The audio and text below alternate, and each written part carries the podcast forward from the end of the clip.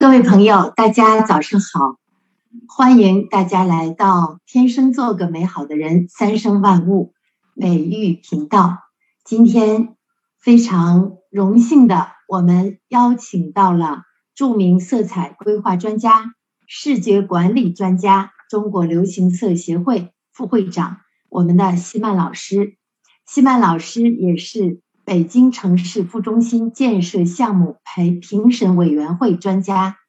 中国雄安新区城市色彩规划设计专家，北京东城区等很多城市的色彩专家，并且是北京东城区第十三届政协委员，国家一级艺术形象设计师，也是我的老师。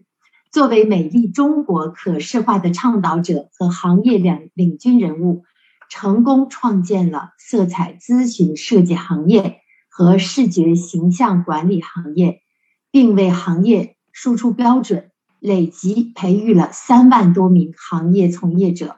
并影响上千万尚美大众成为粉丝。在个人形象管理领域、文创设计领域和空间色彩规划领域享有盛名。所辖企业为北京市设计创新中心。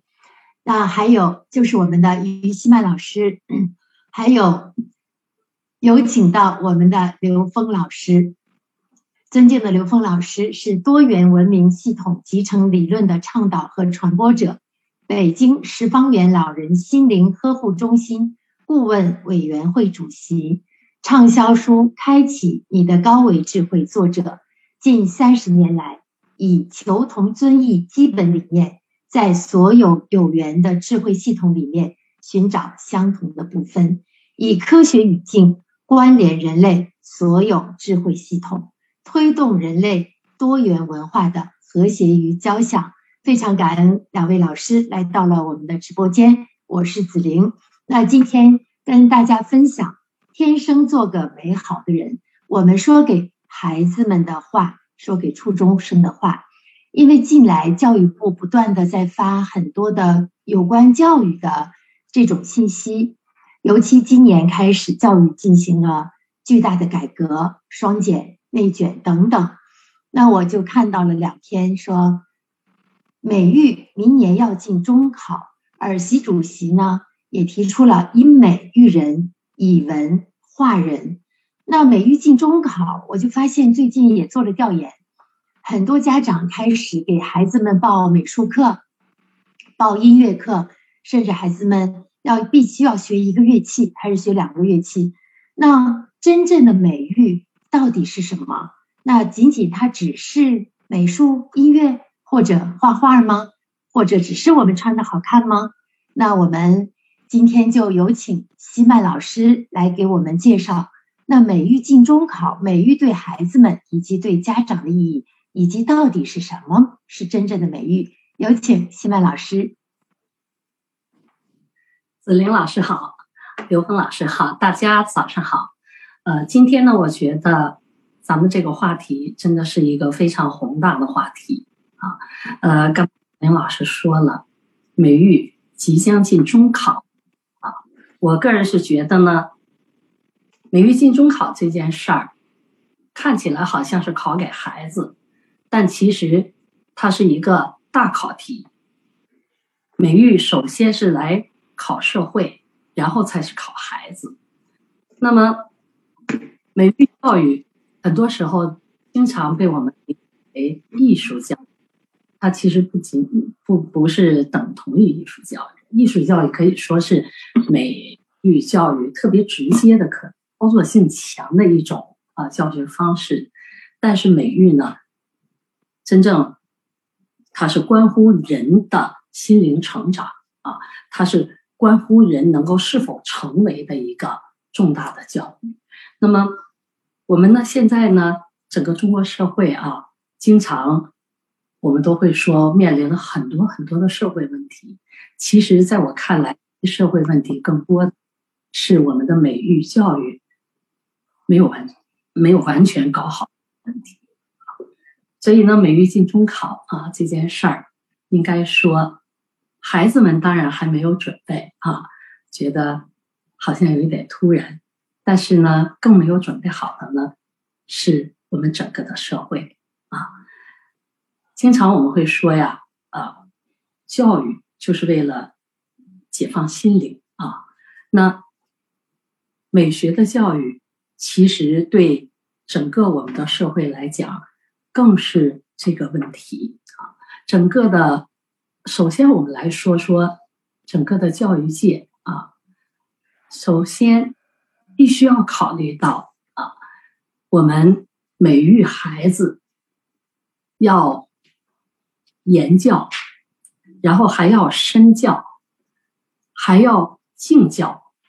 这几个层次递进关系都要做好。那这就是一个特别大的一个难题啊，特别大的一个难题。现在呢，我也听说，呃，这个很多的学校啊，由于每月要进中考，所以学校呢也开始。操办起来了，然后开始呢，要开始投资做校园啊，要美化校园，要给校园里啊道路画上非常漂亮的彩色条幅图画，然后呢，要栽植景观树木等等。我呢刚好是从这个西安出差回来啊，看到了一条景观大道，那条景观大道很长很长啊。呃，我相信有一百多米长吧，啊，完全是由绿植栽植。但是呢，我看完那个景观大道，呃，其实也是心里有很多很多的起伏。为什么呢？因为会看到啊，呃，那里边栽植了很多品种的来自自然山野当中的这样的一种草本，或者是呃。这个木本植物，同时呢，又栽植了很多类似各种颜色的甘蓝啊，紫色甘蓝、粉色甘蓝。嗯，甘蓝呢，其实又是一种菜，它也算是一种植物啊。有人也拿买回来一盆当花养，呃，也栽植了很多这样的甘蓝植物。那里边还放了很多的盆景，还放了一些拴马杯啊，等等等等。还放了一些这个啊，这个钢丝边的一些造型、人工造型的这种物件，所有的东西堆砌在那几百长的景观道大道上啊，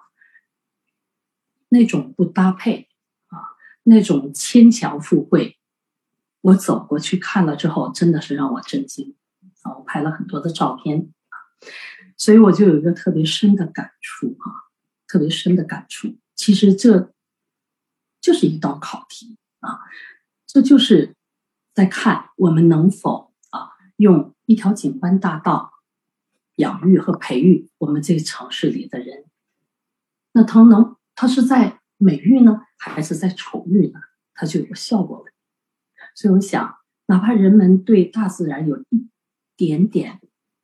的关心，有一点点的看见啊，有一点。深刻的注视，我们就能知道大自然当中这些花草树木的长相样貌和它们之间的邻里关系到底应该是什么样的啊？什么样的植物应该挨着什么样的植物？哪怕我们对自然有一点点的关心，我们就能知道啊，菜旁边不应该种着。盆景或者直接放着带花盆的盆景，因为它们是不搭配的，所以这种不搭配，它就会带来人的心灵的矮化啊。那类比起来，其实同样的一个道理。我们开始现在重视美育了，那学校里的这种环境教育啊、视觉教育啊，它并不是说我们花一点钱就能够给孩子带来。美好心灵的成长的，所以我们说，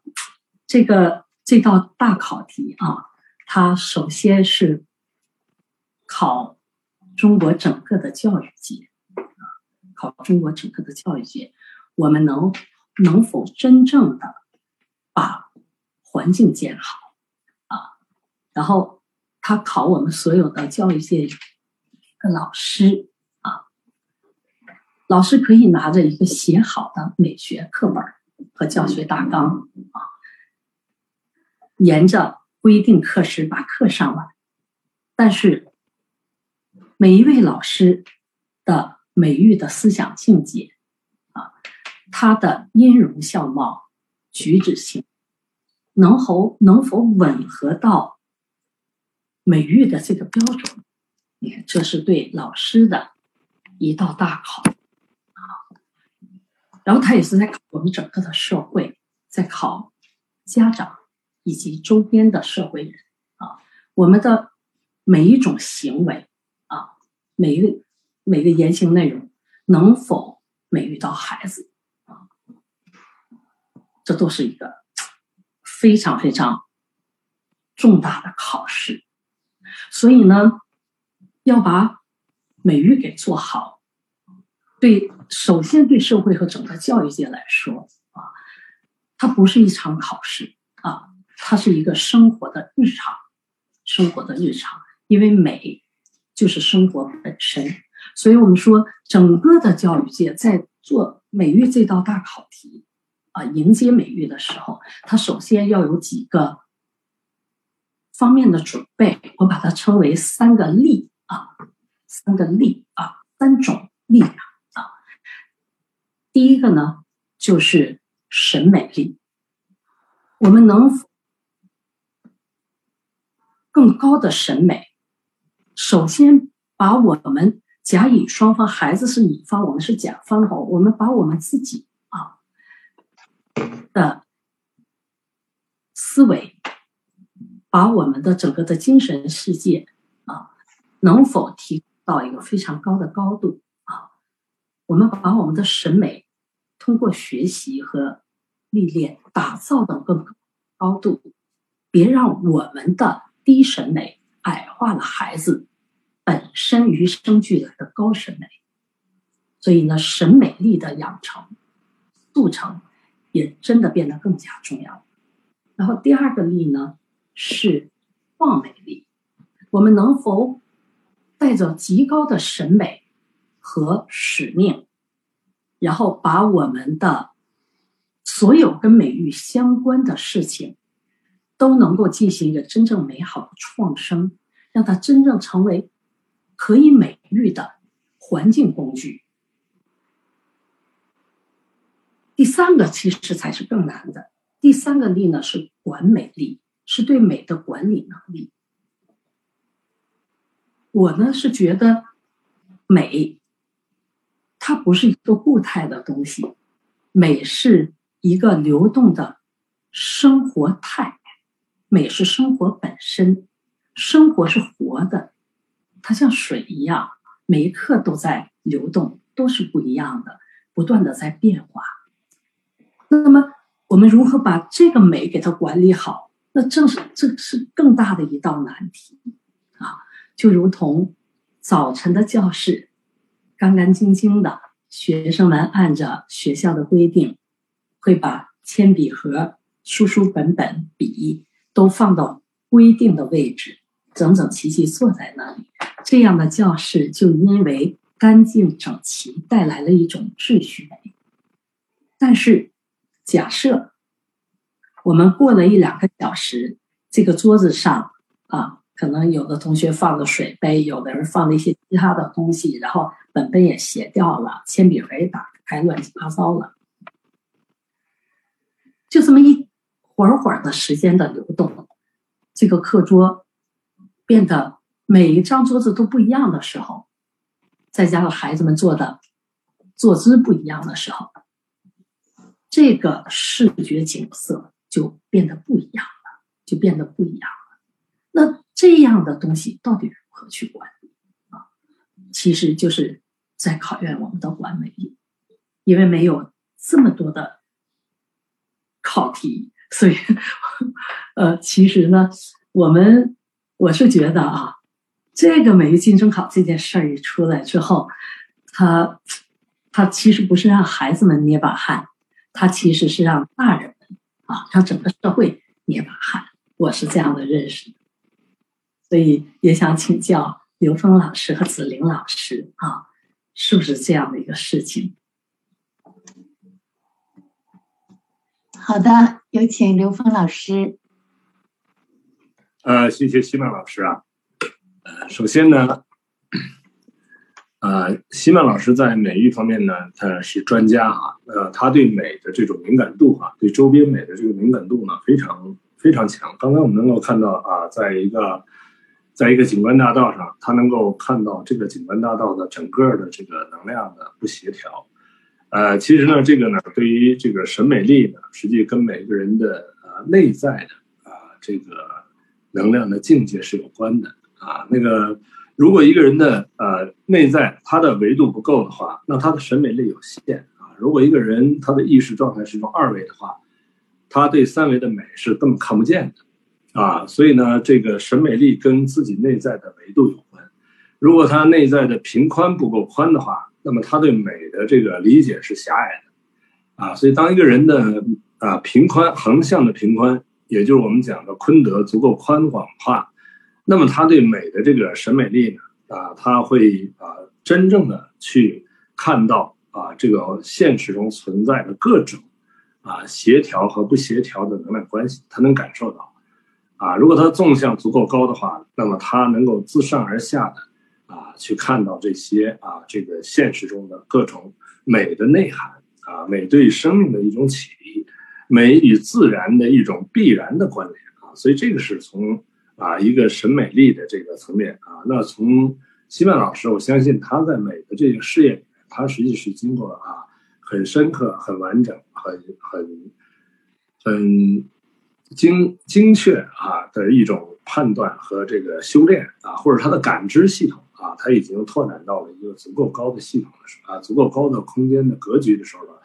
呃，看这些东西的眼光跟一般人他有着不同。那他也在啊，在这个过程中呢，呃，那我们就呃，特别刚才老师又强调了一个特别重要，还有一个就是创美啊。其实创美，其实我们知道，我们的外在世界是我们自己投影出来的啊。如果你内在啊不够美的话啊，你不可能创造出这个外在的美啊。所以。创美力是由内在决定的，那至于管美力呢？那在这个时空的这个人类的文文化文明的不断发展过程中，啊，这个有一些表象的美是变化的迅非常迅速的，啊，它像时尚一样在迅速的变化的，啊，在不同不同人随着科技发展的不同阶段，人们对美的这种外在的这种表达啊，它的变化非常快，所以这种。管理在外在上，它有着非常重要的这个作用，但是呢，在内在呢，美呢，它有一个亘古不变的东西，啊，这个就是德。啊，就是它的内在的这个境界和维度，啊，当一个人的那个平宽和维度不断的拓展的时候，他的这种管美力和跟当下的能量场融合的能力，啊，就包括这个审美、创美和管美力，那就会非常的啊，非常的非常的强。那这也给我们在这个时空里面啊，在这个啊美育啊入中考啊提出的挑战，我觉得刚才西曼老师说的这非常的重要啊，就是一个有啊没有就是境界不够的人，想让令其他的人啊感受到这种境界是不可能，感受到他更高的境界是不可能的。所以，作为美的啊这个引领者、创造者的这些老师们啊，是否自己能够啊真正的啊。达到足够的格局，在足够的空间场域里面，啊，去建构啊这种和谐的啊这种美的能量场，啊，在纵横两个方面啊，能够既找到了这个人群的共性，同时呢也照顾到不同地域、不同族群啊、不同的能量系统啊的这种个性特征，啊，这种和谐的美，其实我就想到这个。上一次西曼老师提到的特别特别重要的就是关于城市色基因呢啊这种这种概念，我觉得它跟我们老祖宗的啊这种风水啊老祖宗的这种自然的啊选择居住地啊啊它是有着必然的一种关联的啊，所以我觉得这个美的这种啊这个三力啊，我觉得提的特别好啊，它直接跟人的生命的内在啊相关联。那么说到这个城市景观啊。还有我们现实中的这个自然景观的人类的正在走向的这个，包括建筑啊，我特别有幸哈认识了唐新江老师，他提出了这个新大地艺术和第五代建筑的这个概念，啊，我只是粗粗的了解了一下，我觉得他能把我们的这个整个的中中华文化底蕴和现代人类文明哈啊完整的结合，跟自然跟生态啊一体化的进行这种设计啊，把这种呃和谐的能量关系由内而外的呈现。哎，我觉得这个呢就符合刚才啊西曼老师啊所表达的这种啊从审美到创美到管美的啊这个这个三个层次的一种综合的要求。同时呢啊。这个老师还刚才说到了，就关于这个啊美的这种流动性啊，就是说它不是一个固化的东西啊，因为我们对美的呃理解啊，我们整个人类对美的理解有它内在的一个呃共性同时呢也有随着时代的变化的东西，所以这部分能够啊和谐的呈现，我觉得是这个这个美育啊，这也是对美育工作者的一个巨大的挑战啊，谢谢。非常感谢，呃，刘峰老师刚才对美的，还有西曼老师 对美的这个介绍啊，以及解读。因为美育呢，它是真的是内在德育的提升。而昨天早晨我也看到一个报道，嗯呃，新闻早班车直接说出来，对于娱乐界的明星，无论是从现在讲孩子们讲的他们的颜值，还是他们的这个呃单纯艺术的这个这个。道法术器的这个器艺术方面的这个成就，嗯，都非常高。但是呢，就就说了几位，等八十八位明星，就严格抵制他们的失德现象，直接把这个德提出来了，失德现象。而今天美育的本质呢，真正就是德育，它跟内在一个人生命的紧密的这个关联。所以，当我们呃昨天又是世界这个素食日，我也看了刘老师那个呃素食行者那个片子，再次。引发了我对这个美育的一个深的思考，它真的是一个呃内在的一个高维的自对自然、对生态，包括内在自己的一个能量关系，自己内在的和谐度。所以呢，美本身呢就是美，就是生活态度。因为西曼老师也说，生活本身就是美，美呢就是生活本身。所以这个课题就给我们，让我们真的是。孩子们的家长，我们都知道，美育进中考，其实考的真的不仅仅是孩子，更重要的考的是我们的家长和老师。所以，美育美育这个时代，中国要二零三五年要呃成为文化强国，那么美育就一个人内在的道德的提升升级，包括把我们内在的丰盛和本自具足的那个美给。觉醒，让他去展现出来、呈现出来，那个真的是至关重要。所以，我们最近一直也是在呃研究美育到底给我们的中国的校园，嗯，能带来什么？因为校园都在纷纷的就打出美丽校园，大家学乐器啊、唱歌、跳舞啊、练太极啊，啊，包括打羽毛球、打乒乓球啊，呃，各种我我也一直在关注。那而我们今天两位老师所谈到的这个。呃，美育真的是自上而下，从非常高的一个角度，是美丽、创美丽和完美丽，然后呃给大家分享，真的是引发了我们很多的思考。那我们现场很多的呃听众朋友、各位老师，我们也去可以思考，然后怎么样跟孩子们共同去提升审美、创美和这个管美丽。那呃，接下来我就有请西曼老师，呃，对刚才刘老师的。这个对美的这个解读，西曼老师可以分享。好的，子玲老师啊，这个我发现啊，这个对话呢，对我是一个特别深刻的学习啊，深刻的学习。呃，子玲老师会经常呃，由于做主持，你会特别关注这些社会问题、社会现象啊。其实呢，呃，对我这个做美育的人来讲。也是在不断的给我放考题啊，呃，逼着我们去思考。然后呢，跟刘峰老师对话呢，刘峰老师真的是站在一个特别高的这个境界上啊，呃，高位的位置上，呃，来整个俯瞰整个美育对社会的影响啊，整个的目前的社会现象如何通过美育来解决。所以，其实我在跟刘恒老师在对话的同时，也不断的在偷着学习。就是每个人面对美育，其实都是要有一个精进和学习的过程啊。那刚才子玲老师呢，这个谈到了，呃，最近确实，昨天我也刷了朋友圈啊，看到了社会反应很大，呃，八十八名呃这个名单啊，包含艺人在内被被禁，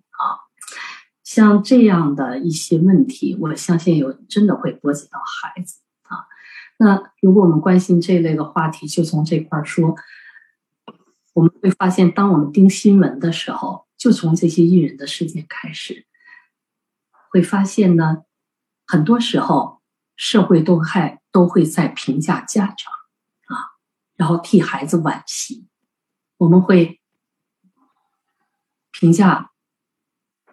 母亲也好，父亲也好哪块做的好，哪块做的不好啊？这说明整个的社会都明白啊。孩子的成为，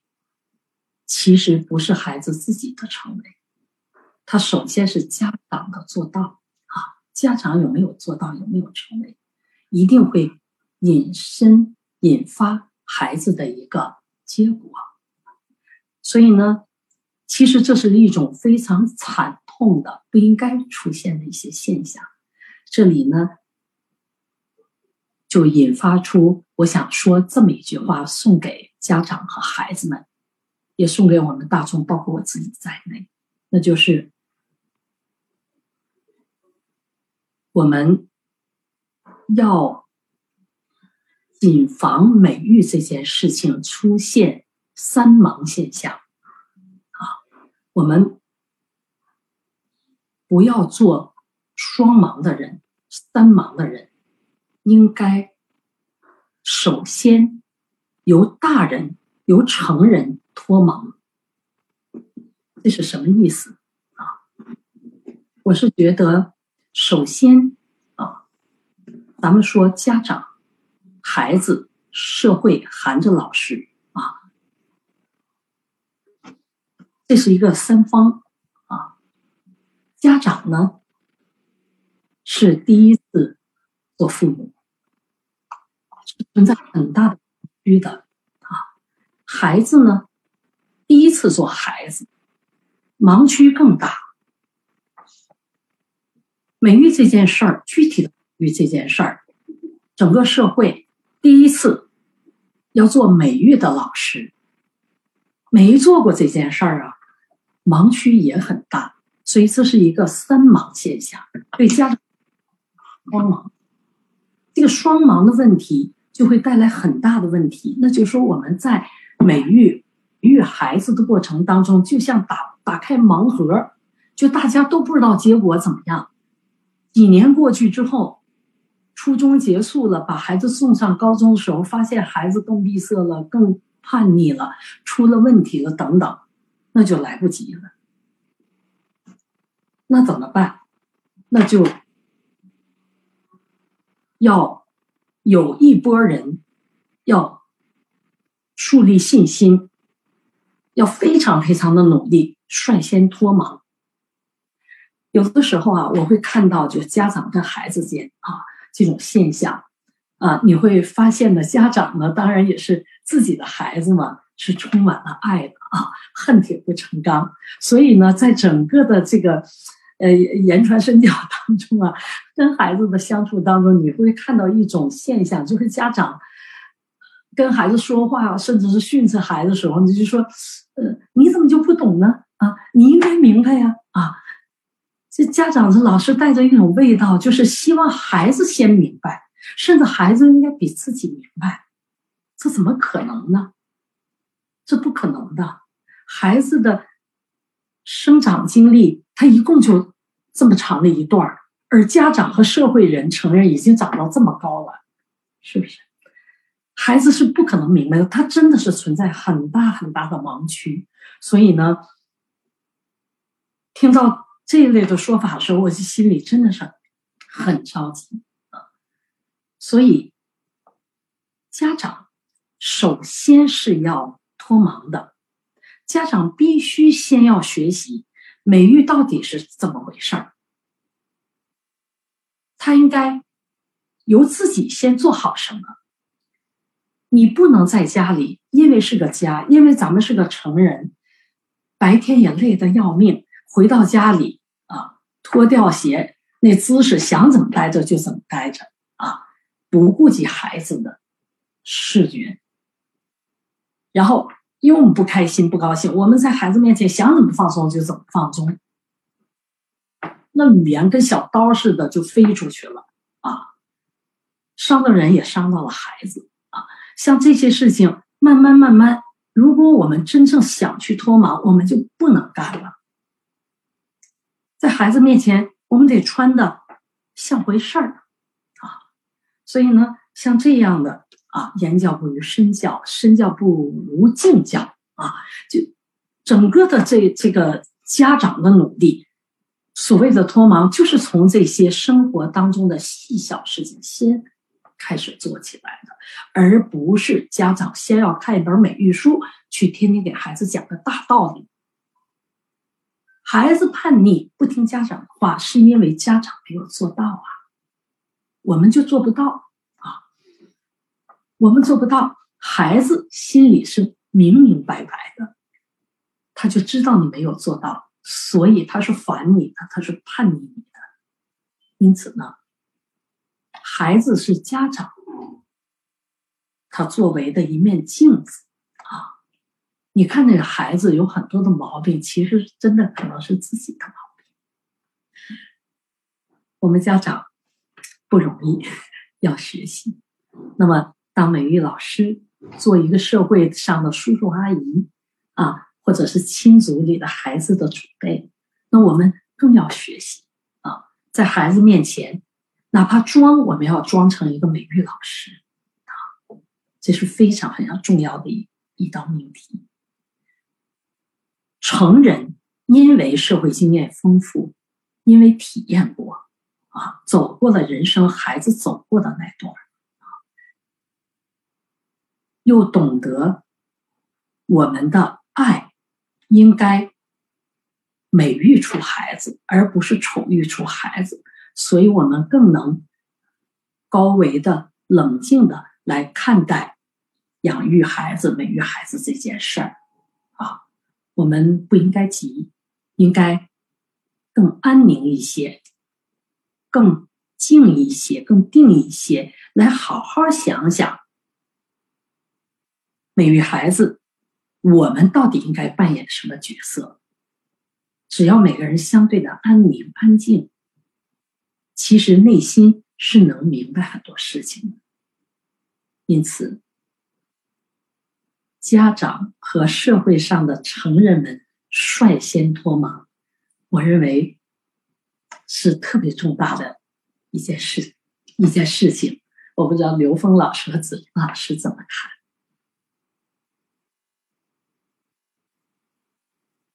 刘芳老师，您请。好的，呃，谢谢西曼老师啊。其实，呃，其实西曼老师说了一个特别具有挑战的。话题哈，就是家长和老师，我们这上一代人怎么脱盲？呃，这里面我有一个这些年哈，我一直观察和一直探讨的一个问题哈，一个观点，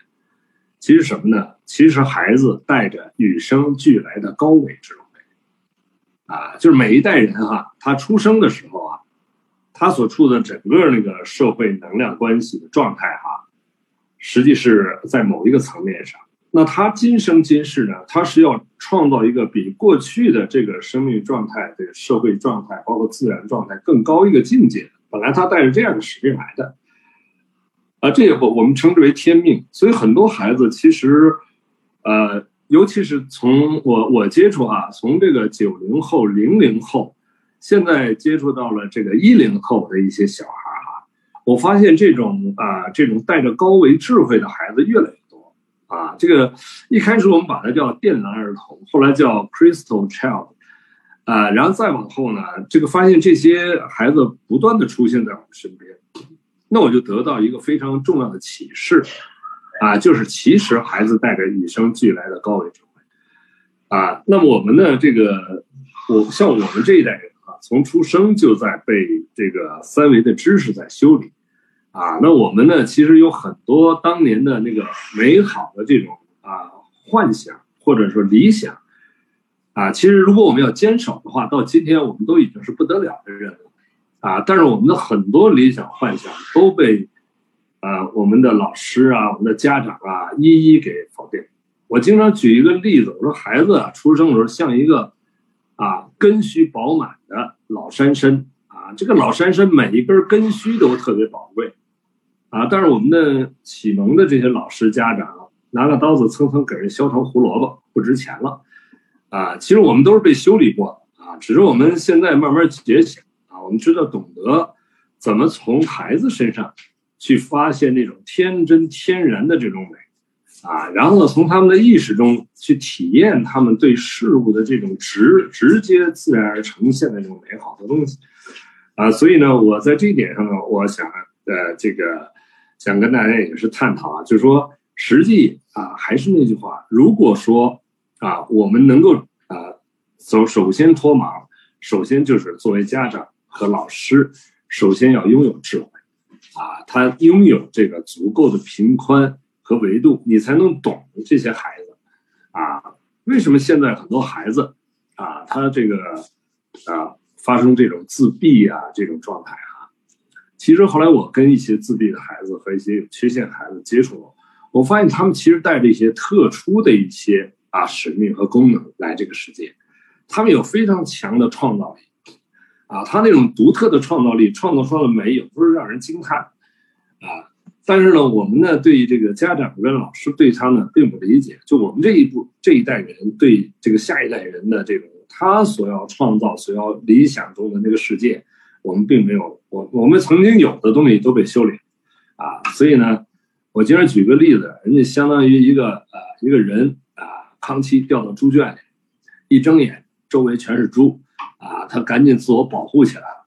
啊，所以呢，这个是一个特别简单的比喻，但是呢，对于一些带着高智慧的孩子来说，这是一个是一个简单的让我们啊警醒啊，就说这个脱脱盲这件事情，是一个生命他必须要经历，而且呢，就是随着生命的这个过程啊，每一个人啊，我认为脱盲就是生命的觉醒。而生命的觉醒对美的啊感感受的觉醒啊，是一个啊内在是因德啊德的拓展，也就是呃我们说的横啊横向的这个坤德福德和纵向的这个功德的这个拓展，这个是它这个美的一个核心，就是怎么样在那个方向下功夫都不会错啊啊在那个方向下功夫，你永远可以在这个人类永恒的啊。发展的过程自古至今，这种美是脱不掉的。我在最近这些天也很有意思，我接触啊接触这个茶人啊，就是啊这个搞茶道的。啊，我还去到了这个呃一个大学，给他们那个茶艺班的学生们讲了一课啊，叫茶与人生。啊，那讲茶的那种美啊，茶从这个它的这个生长、采摘、制备到泡茶。茶席的整个茶文化，包括我们的茶文化的背景的这种美，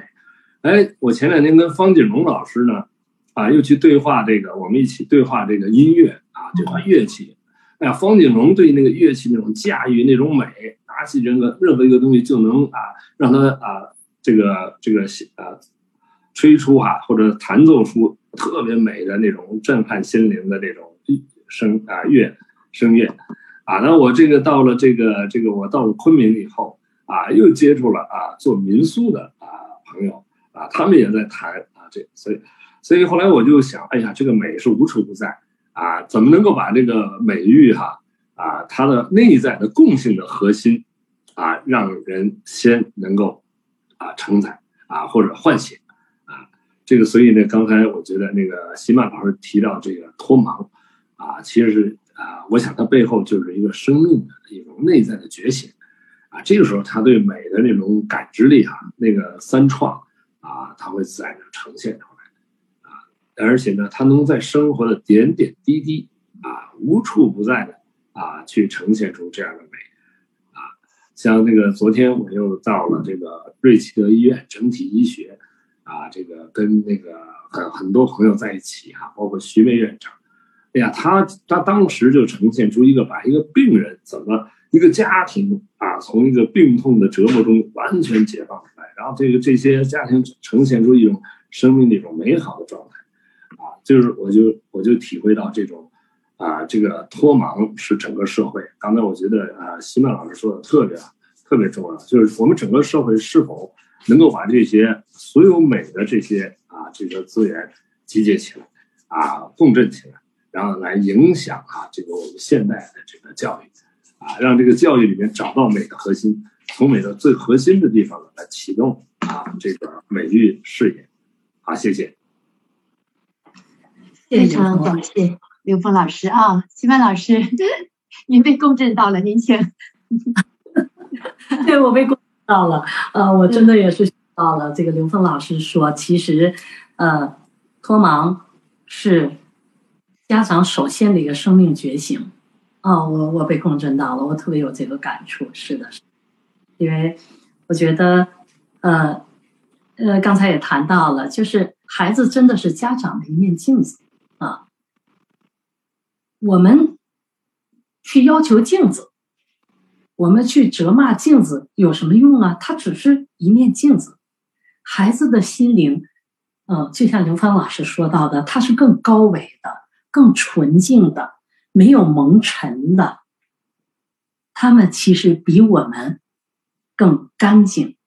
啊，更美啊。所以我们不能因为自己啊没有脱盲，还没有到达，我们去拿着一个脏的抹布，还老想给孩子擦擦干净，让他成为更美的镜子，本末倒置啊，这是不对的。所以我特别希望呢，家长、社会跟孩子之间的一个关系，就像刘峰老师说的呀，是一个更高维的关系啊，我们。不要身处画，在画里面啊，互相折腾，而应该跳出画面看画啊，把自己也给放到画面里边，电视剧里边，我们跳出来好好看一看，我们就知道，大人如果有很好的成为，孩子一定有很好的成。这是我的一个感触，嗯，那我还想呢，呃，送给这个我们的初中生这些孩子哈啊，一句话，就是我希望我们所有的孩子啊，不要苛求自己成为完美的孩子，我们只需要做美的孩子就好，这是。我觉得特别重要的一句话，呃，当然这句话呢，其实也也同样是送给家长、送给社会的啊，因为作为一个孩子而言啊，在初中这个阶段是一个非常非常重要的时期，我们都从那儿过过。如果家里有孩子，你会看到初中时他的一个变化，在初中时候，孩子。有非常非常大的生理的心理的变化啊，女孩子开始逐渐有一些丰满了，她的一些身体部位开始出现了变化。这个在小学的时候是没有的，到高中她就已经有有点习惯了，所以初中的时候身体开始出现了变化啊啊，像男生声音也开始变粗了等等，是吧？那么身体的变化才会引发心理的变化，一定是这样的一个关系。所以呢，孩子要想成为美的孩子，他不是要成为完美的孩子，哪儿给哪个 part 都要长得特别好看，不是的，他要成为一个心理平衡的、内在平衡的一个孩子。这才是美的孩子，因此我们就要关注平衡这个问题。孩子在这个时期的平衡是分为两个平衡，一个呢是外在的平衡，也称为视觉平衡，啊，就看起来的样子。那么还有一个呢，就是内在的平衡，是孩子的心理平衡。啊，有的时候我们特别关注了。内在的心理不知道他的很多心理其实是外在的问题带来，那么外在的这个视觉平衡，这就会处理不好，会引发很多问题。我举我小的时候的例子啊，很多人呢问我啊，媒体也经常过去在问我说：“希曼老师，您走上美育这条路啊，是因为从小就爱臭美吗？特别爱美吗？”啊，那我基基本回答是的，但是我自己。曾经自己试图深挖过这一切的原因。当我真正敢于面对自己的心理去深挖的时候，我知道，其实我的小时候是有很强的自卑心理的。它怎么来的呢？就是初中那个时候，当我开始身体发育、开始长的时候。开始萌芽了一种啊，人是有长相的这种时候，我就带来了面对了几个境遇啊。一个境遇呢，就是周围的阿姨叔叔们经常说啊，这个这个老崔呀，这是你的大女儿吗？啊啊，说这是你们家的三三个姑娘啊，哦，都没有父母长得好看呢。我父母做艺术工作，所以呢，确实是长得不错。妈妈很漂亮，我们父亲当时也很帅啊。那我们确实三个孩子可能加在一块儿都没有长过父母，这是个事实。可不可以说呢？可以说，但是说了，说多了就会给孩子带来很大的心理伤害。那基本上周边就这个声音啊，没。没有妈妈长得好看，没有爸爸长得好看，啊，你看这是一个事情。第二个事情就是记得很深刻，他一直在影响我。那个时候我上初中，啊，后排跟我关系非常好的女生，啊，就跟我说说：“希曼，你臀部太大了。”哎呦，这句话，我一直到四十多岁。我都没有勇气把臀部露出来，我经常是啊想方设法遮住它，穿肥一点的衣服盖住它。其实我个子不高，不应该是开的啊。我教美育，我我教美学，我是知道啊美学的黄金分割法则的，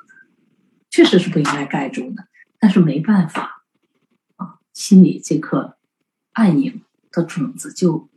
种下了，完全都是在不经意之间，甚至我不记得当时那个人给我种下种子的人是谁。因此，在初中生孩子的这个时，非常敏感于外界对身体发育影响的时期，任何一个社会人，任何一位祖辈。父母和老师都不应该随意评价孩子长相当中的缺陷，或者是说弱处短板，不应该这么做。所有的这些评价都会成为孩子长大以后漫长的几十年甚至一生的心理阴影。他会因此没有自信，他会因此没有自信。那我们该怎么做？我们应该夸孩子。在我看来，所有的孩子都是美的孩子，没有美，没有天生丑的孩子。我们应该去关注孩子长相和身材上的优点，起码先找到他们三个优点。就像我说。打扮是从打扮优点开始的，缺点始终是个缺点，它是你身上的弱势资源。你再努用着弱势资源去发力，它也仍然是低洼地打造起来的部分。而你孩子身上是有优势资源的。那如果我们关注孩子的优势部分，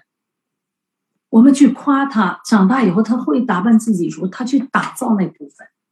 那那个资源力就会爆破的更好啊。家长和孩子啊，呃之间应该养成一种你关注着孩子的成长啊，你去找他长相身材的长板，先找三个月去夸他说牙真齐，太好看了啊，眼睛漂亮，或者是说，嗯。你心里想，我们家孩子可能眼睛有点小，鼻子也不一定漂亮，但是他脸型真好啊，笑起来的样子真好看呐，是吧？天天去夸孩子，家长往往自己觉得自己孩子好看，还能做得好一点，周边的叔叔阿姨、周边的老师要注意了，真的你要挑孩子的好，可能就这么一个小小的行为转变，它关乎一个重大的一个由外在身体这个资源长相带来的一种孩子的心理平衡的问题。你呢？我们讲心理平衡啊，要关注到他的来源点。心理平衡、心理出现问题，它只是一个表象啊，它是一个病痛。这个结果存在的呢，在那里。这个结果是从哪儿来的？它其实对初中生来讲，更多的是从这个部分来的。子玲老师和刘峰老师，你们觉得呢？呃，西曼老师刚才感谢西曼老师，呃，说的真的非常好。因为孩子本身的这个高维，尤其是其实越小的孩子啊，他的这种纯净度、纯度越高。又非常高维无分别，他没有什么美啊丑的感受，因为他天生就是美的，极高维。但是真的随着年龄增长，然后在初中生的时候，会我也面临一我也有这样的经历。那而且尤其今年哈，西曼老师，今年七月份的时候，就有一个好朋友的呃一个妹妹的孩子就送到我这儿，那个孩子学美术的，考了中国美院。也非常的优秀一个女孩子，为什么送到我这儿呢？几次给我打电话，我说我我给介绍别的这个形象顾问，他说哎呀，就你给我们弄的吧，我就就相信你就看好你了，怎么？结果我一见这个孩子不会笑，因为之前见之前说这个孩子长得丑不好看，呃，然后还给我发了照片，妈妈给我发的照片，我一看照片上确实能量状态一般，就看起来就不是那么太和谐，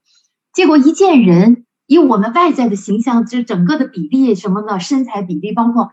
我觉得孩子很美，但是我整个一看一见面，我就说你好，不会笑，笑不出来。后来我一想，这不能先设计，先是跟他聊，一聊他就说初中的时候一个男生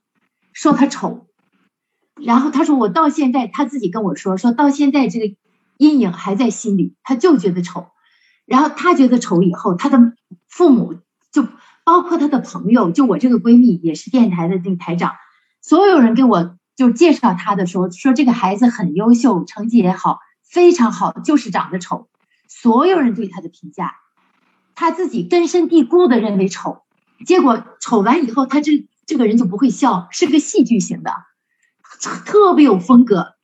全穿一些小不点儿的小花小朵小可爱。我当时一看，我想这个时候跟他说也没用。我就跟他聊聊了五次，全都是跟他聊内在，我就要给他摁确认键，不断的给他摁确认键。美是什么？我跟他讲，我说那你你喜欢谁啊？你觉得谁好看？你喜欢谁？他就说了一些明星。我说如果他的品德不好，如果他每天做坏事儿，破坏环境啊，就是就屠宰啊，就各种呃，就是一天不道德的事，你觉得他美吗？哎，他说对。我说，那你觉得什么样是美的？就不断五次，整个跟他单聊了五次。后来第四次会笑了，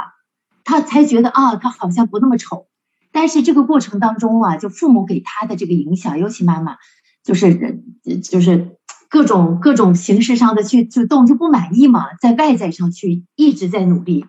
所以呢，这个也给我非常大的一个触动啊，非常大的触动。到底美是什么？美真的。真的就是养德呀，而不是失德。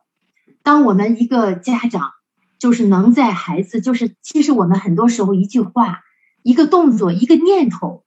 就把一个高维的孩子，就是拿这个绳子啊，一直往下拽，最后就给他拽下来了。所以呢，真的是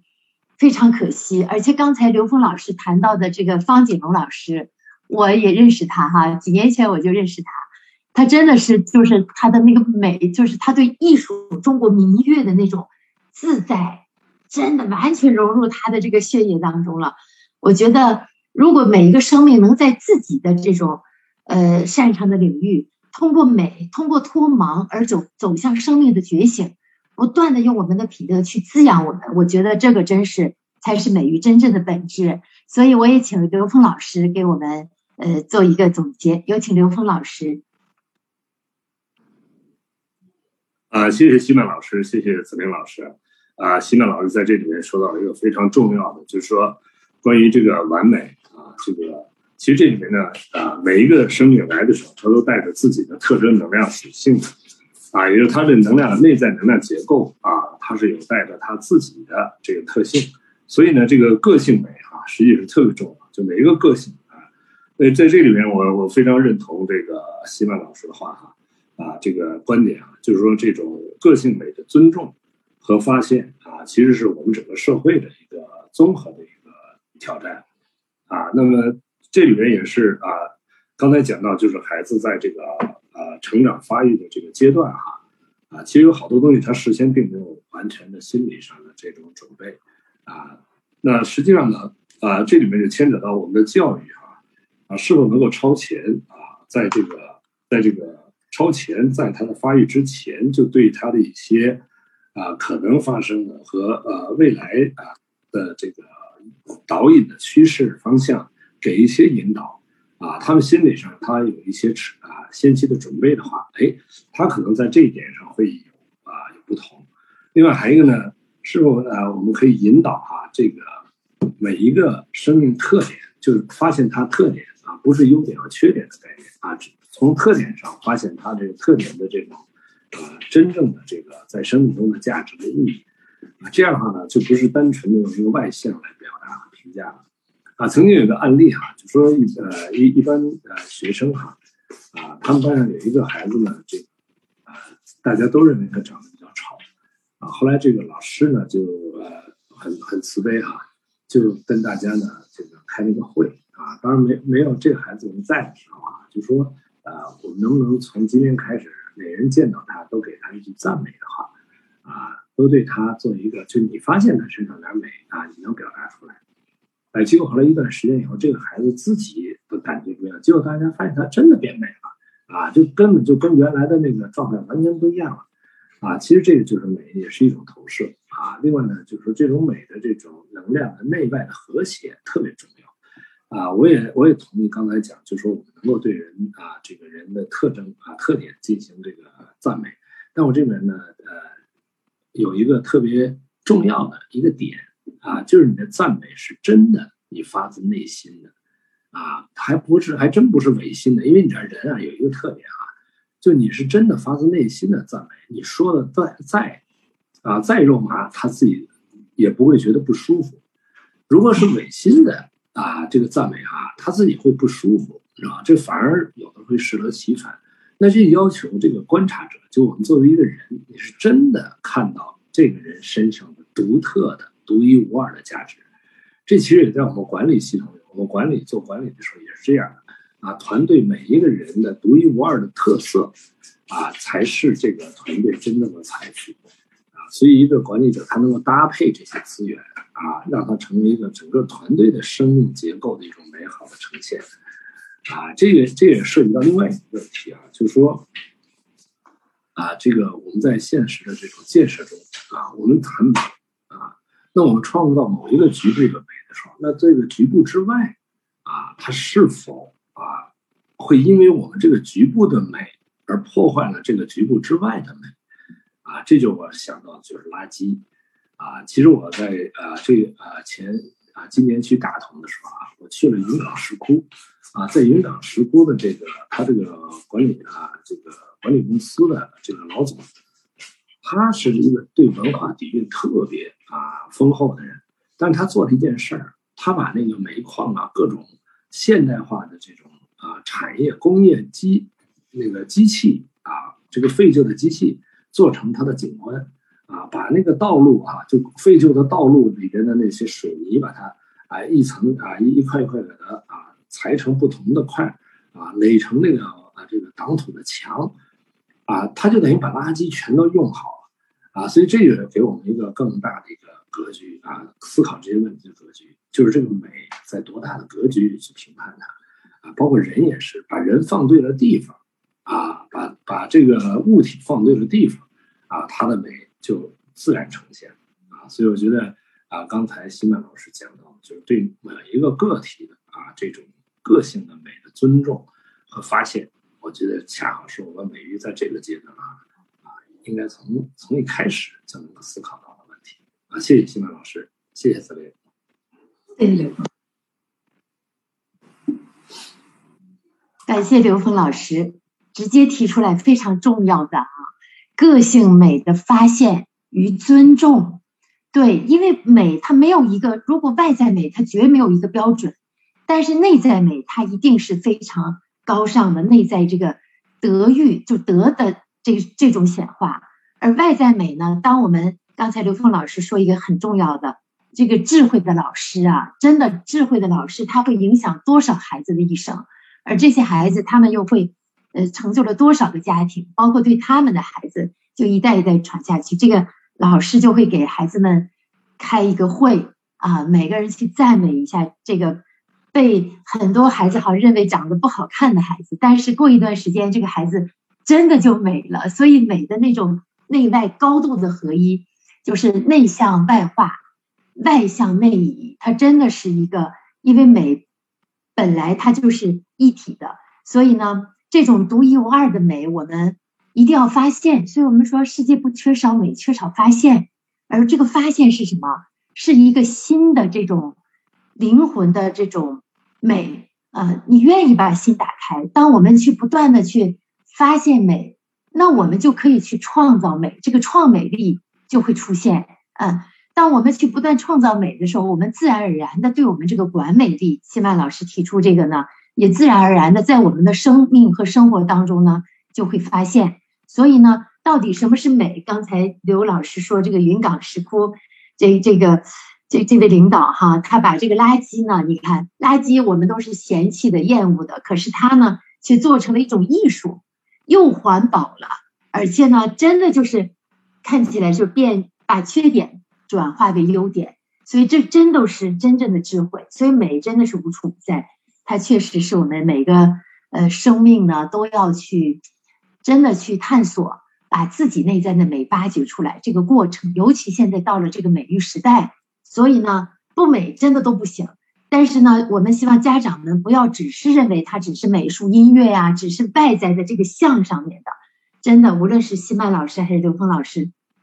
直接就提出来了，真正的美呢，一定是。由内而外的，一定是自上而下的，它一定是一种很丰盛的。其实每个人都美，因为我们每个人不同的特点、不同的个性啊，所以呢，发现真的是特别重要。发现之后，我们进而去尊重每一个生命啊，无论是呃这个生命，它是在它是体现的是哪种美啊？那这个时候我们去发现和尊重的时候，我们内在这个坤等能量，其实不断的是，当我们去发现，不是说。别人需要我们发现，而是我们自己那颗心需要去扩展。我们需要内在更和谐，我们需要我们的平宽更宽。当我们平宽更宽的时候，我们内在的这种自由度，我们的自在的感觉就生发出来。当我们内在越自由，内在的自由度越高，那我们的心就越自在。当我们越自在，我们这个面相相由心生啊，就这么来的。那我们真正的美呢，自然也就呈现出来了。那希曼老师，呃，您觉得可以给我们做一个总结？嗯，今天，嗯，我觉得，呃，子林老师总真的总结的很好。今今天这个话题啊，其实真的是，就像我开场说的，是一个大话题啊。呃，这个可能关于美育啊，就不只是刘峰老师我。子玲，我们三位坐在这里有话说，可能全国人民都有话说，因为大家都有孩子，嗯，所以呢，呃，我想呢，今天在这里，我们其实只是开了一个呃探讨的开始啊，探讨的开始。我们能够每个人通过今天的这种探讨啊，就像我们这刚才在文呃这个交流当中提到的那样，我们能先知道美育是个大考场啊，呃，不是考孩子，是在考社会，在考我们每一个人本身。然后我们能知道，我们做父母啊，呃。要率先脱盲，然后我们作为一个孩子，我们知道，我们不用求完美啊，就是成为一个个性美的人，做好自己啊，让自己内外平衡。然后我们家长、社会也能知道啊，让每个孩子都能成为他自己，成为在世界上最特殊的。那颗灵魂啊，然后我们都能知道，甭管是教育还是美学，其目的就是为了解放心灵，让每个人的心灵成长的更美好。我们沿着这些命题去来思考美育，去来探讨美育，然后去去践行美育，这个美育的考试。才能真正轰轰烈烈的拉开这个序幕啊，然后最终我们得到一个好的结果，那就是得到一个美好的孩子。得到美好的孩子，其实就得到了一个美好的未来。所以说，今天这个题非常重大，呃，我很开心，非常感谢刘峰老师，特别感谢，嗯。感谢西曼老师，真的是两位老师都是我非常尊重的老师。在百忙之中，真的，呃，大家可能都不知道两位老师的事情排的有多满。他们在这个呃各自的领域里，都在关心着我们整个的教育、整个的社会，包括生态环保，都在不断的贡献和付出。其实，老师们所做的事情。正是我们身体力行，给我们做了一个美育的榜样，真的非常的感谢。那刘峰老师，呃，您有没有最后的总结和关联？啊，非常开心啊！今天跟那个呃，希望老师、子玲老师探讨这个美育的话题，而且呃，这个希望老师从他的这个专业性哈，给我们导引的话题啊。这个非常的非常的棒啊，能够让我们啊由此引申出了对美的一个从共性到个性的啊这么一个完整的表达。当然了，就像西曼老师说，这只是一个开始啊。就我们对美的探讨啊，它是一个人类一个共同的话题所以呢，这个我们不论在生态还是生命还是文化，都跟美有着必然的内在的关联啊。所以这也是我们这个做啊这件事情啊它的。本质的意义，谢谢，谢谢西曼老师，谢谢子林，感谢刘峰老师，也感谢西曼老师。那其实美呢，真正的心灵美就是得到滋养。正如刘峰老师所说的，其实那个太阳，太阳是无分别的，它只是在那去散发它的光和热，温暖着每个人的心灵。那其实美育的本质，真的是我们每一个人都像太阳一样，去彼此去温暖，嗯，彼此去照耀。那各美其美。成人之美，嗯，美人之美，然后那个美美与共，天下大同。所以呢，呃，我们父母脱盲，我们全都成年人都脱盲，孩子呢和每一个生命不追求完美，我们都要做一个美的人，成为最美的自己。然后也祝愿我们的这个美育的这个话题，希望更多的老师们也都能够参与进来，我们一起为了我们的孩子，为了我们。呃，中国二零三五年成为教育强国，我们做出我们美育的贡献。那我们今天的访谈就到这，就到这里。再次的感恩西曼老师，感恩刘峰老师，感谢大家，我们下一周见。谢谢子玲，非常感老师，谢谢，谢谢，谢谢，感恩感恩，谢谢，谢谢老师。